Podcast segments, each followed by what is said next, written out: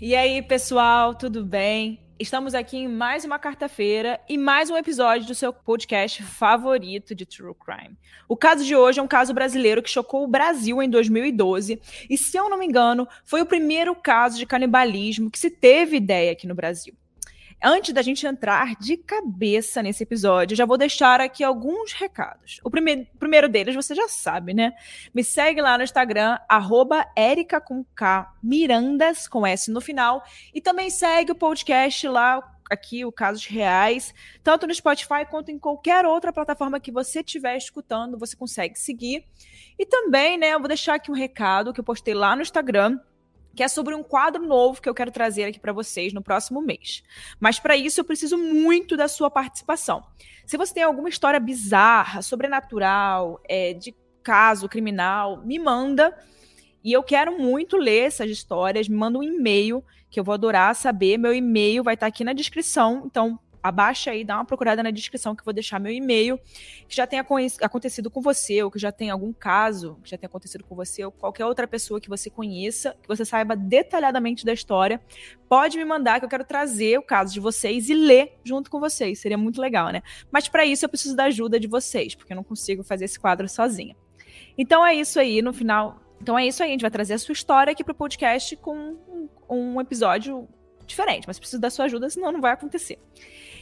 Esse podcast é gravado pelo Podcast Lab com roteiro e edis, com roteiro de Hannah Ramos e apresentação minha, Érica Miranda. Agora vamos chamar a vinheta, vamos parar de papo, vamos pro episódio dessa semana.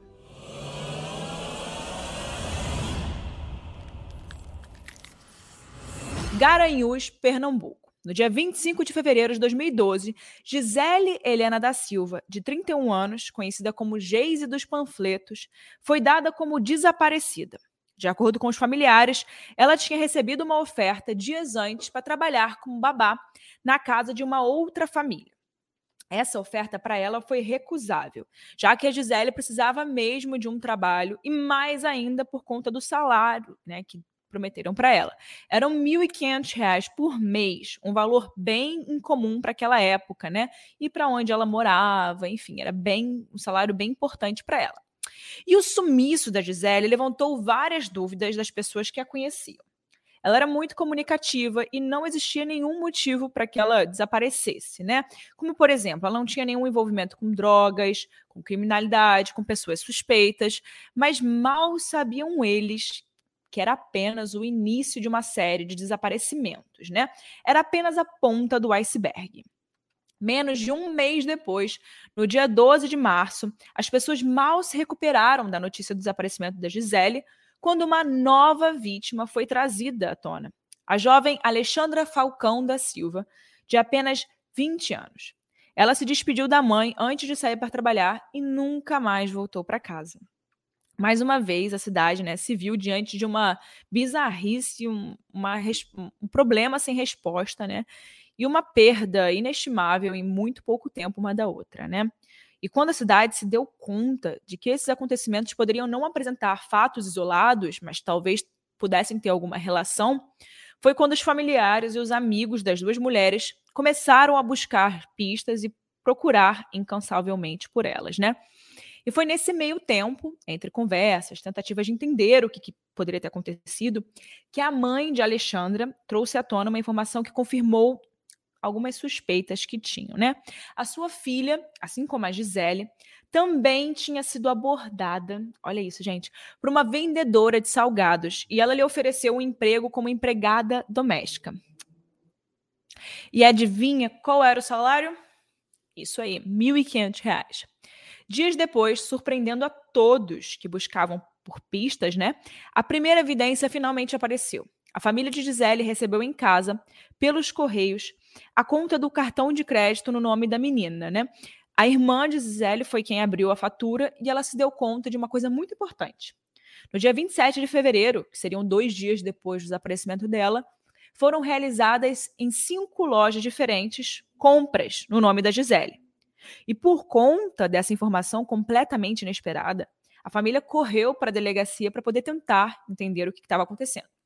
E foi aí que os policiais acharam certo, né, ir até os estabelecimentos para tentar procurar imagens das câmeras de segurança e puxar alguma informação ali que poderia estar importante dentro daquelas gravações. E foi quando eles viram um casal desconhecido usando o cartão de crédito. Depois disso, né, não foi muito difícil para a polícia seguir as pistas e ir atrás desse casal e descobrir onde eles moravam. Mas mal sabiam eles o que estava por vir. Ao chegar em Jardim Petrópolis, o lugar onde ficava a residência que os policiais estavam procurando, né, a realidade era muito mais apavorante do que se imaginava. Assim que eles entraram em casa, encontraram três adultos: Jorge, Isabel Cristina e Jéssica. Além dos três adultos, tinha uma criança, identificada como filha de Jorge e de Bruna. Era uma menina policial, né, as autoridades começaram a questionar é, esses três e tentar entender é, o que, que, tinha acontecido ali para estarem usando aquele cartão de crédito. Né? Mas muito se ouvia sobre de que fato, sobre o que de fato era importante. Né? Eles falaram muita coisa legal ali para a polícia, não deram nenhuma informação para a polícia. Então, eles tiveram que dar uma vasculhada pela casa, mas não encontraram nada suspeito. Depois de algumas perguntas, a criança, né, assustada com tudo que estava acontecendo, apontou para o quintal da casa e indicou aos policiais que ali tinha algo diferente. Ela chegou até um policial e disse com todas as letras que o pai enterrava as pessoas no quintal. Ao chegarem lá, os policiais encontraram os corpos das duas, duas mulheres desaparecidas. E no mesmo dia, os três foram levados para a delegacia para poder prestar depoimento, né? Porque a prova estava ali. A Isabel se sentiu super pressionada pela abordagem dos policiais. Ela talvez estivesse com muito medo, né, de mentir ali na frente deles, e ela acabou contando tudo o que havia acontecido de forma mais direta possível. Ela foi tão direta, mas tão objetiva, relatando todas as coisas que até os policiais e os investigadores mais experientes e que eram mais habituados a lidar com casos de homicídio ficaram horrorizados com as coisas que ela dizia. Jorge, que tinha 51 anos na época, ele era professor de educação física, faixa preta de karatê e casado há 30 anos com Isabel, de 50 anos, que era vendedora de salgados. Jéssica, entre aspas, de apenas 25 anos, simplesmente morava com o um casal desde a adolescência e tinha uma relação amorosa com Jorge e Isabel, gente. Era como se fosse um relacionamento a três, era um trisal ali, né, como a gente diria. O esquema basicamente acontecia assim. Isabel convidava alguns jovens para poder trabalhar na casa e ela sempre usava o pretexto religioso de apresentar a palavra de Deus. Assim que as vítimas chegavam, elas eram apresentadas para Jéssica e eram levadas para dentro de casa. Lá o Jorge estava escondido, esperando a oportunidade perfeita para poder atacar as vítimas com uma, com uma faca por trás delas. E quando elas eram mortas, as jovens eram levadas para o banheiro e depois elas eram esquartejadas. Gente, nossa, é bizarro. Ai, em seguida, a carne das coxas, braços, nádegas e o fígado eram retiradas e levadas até o freezer para serem conservadas. Gente, esse, carro, é, esse caso é muito louco. Sim, é isso mesmo que vocês estão ouvindo, gente. Mais. Isabel contou tudo com a maior frieza para os policiais. Os restos mortais serviram de alimento tanto para os adultos quanto para a menina, para a criança que morava com eles, gente. A Isabel também contou no depoimento que Jéssica e a criança foram as que mais comeram aquela carne e que a carne humana tinha gosto de boi.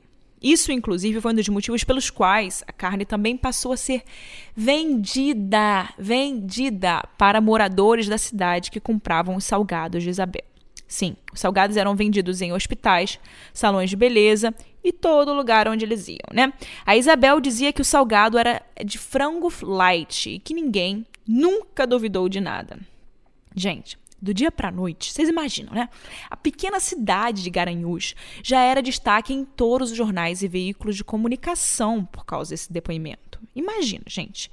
É de, de chocar o Brasil, literalmente, né? Mas as descobertas não pararam por aí. Como o caso repercutiu pela TV, jornal e etc., uma nova informação surpreendente acabou sendo revelada. E quando a imprensa começou a noticiar o crime e os rostos deles, né, do Isabel, Jorge e Jéssica, estavam sendo mostrados né, pelo Brasil inteiro o rosto deles, a família viu a foto de Jéssica e entrou em contato com a polícia, afirmando que aquele não era o verdadeiro nome dela. Segundo eles, a tal Jéssica era sua filha, que também tinha desaparecido anos atrás, em 2008. E a polícia decidiu interrogar novamente a Jéssica, né, suposta Jéssica, e ela confessou que o seu verdadeiro nome era Bruna Cristina Oliveira da Silva. Então, a Jéssica não era Jéssica, era Bruna. Na verdade, a Jéssica Real, que é Jéssica Camila da Silva Pereira, era uma jovem que tinha sido contratada por Isabel anos antes para poder trabalhar como empregada doméstica. Então, essa Jéssica, a real, a Jéssica verdadeira, foi morar na casa, né, junto com a filha dela, de menos de um ano de idade. Jéssica, que foi a primeira vítima do trio, foi mantida como refém na casa e só poderia ir embora se ela deixasse a criança com eles. Como ela se negou a fazer isso, ela acabou sendo morta e se tornando a primeira vítima a ser canibalizada. Gente, ela foi a primeira. Bruna, então, acabou assumindo a identidade de Jéssica e ela registrou a criança no cartório e colocou o Jorge como pai.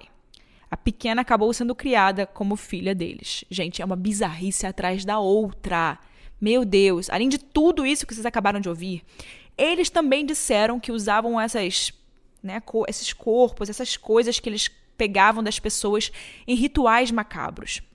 Um culto foi criado pelo próprio homem, né, pelo Jorge, e se chamava cartel.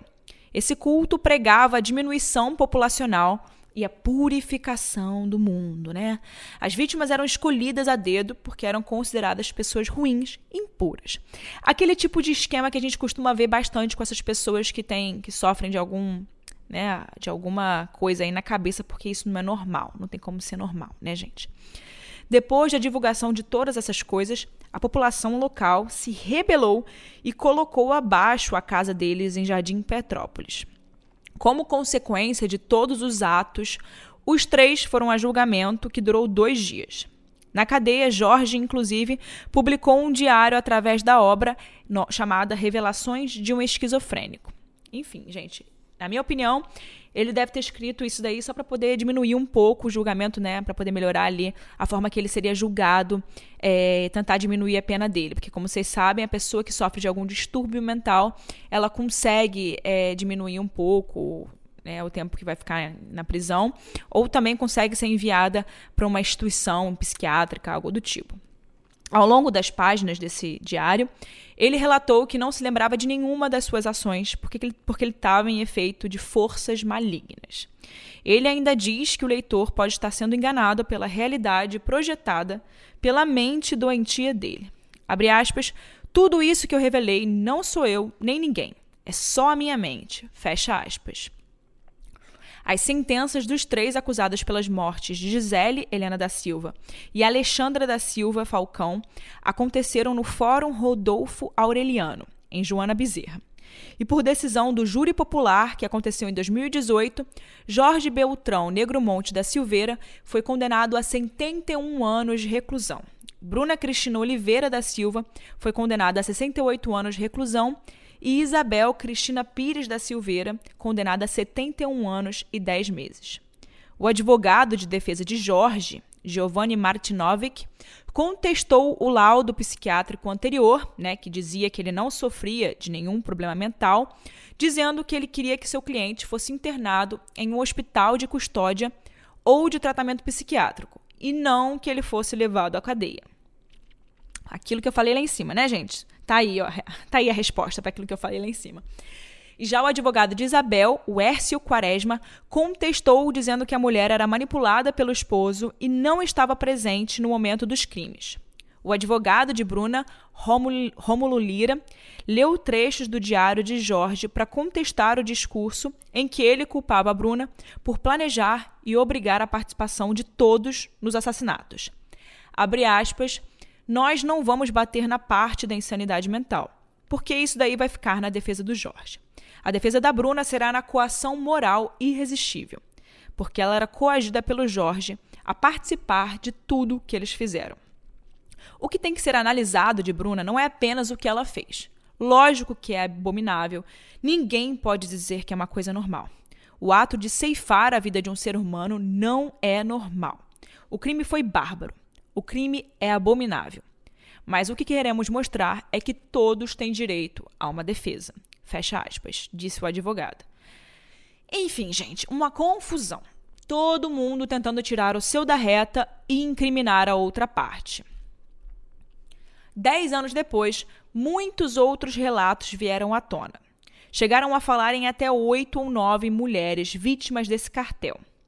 Jorge, Isabel e Bruna seguem presos, segundo a Secretaria Executiva de Ressocialização, a SERES.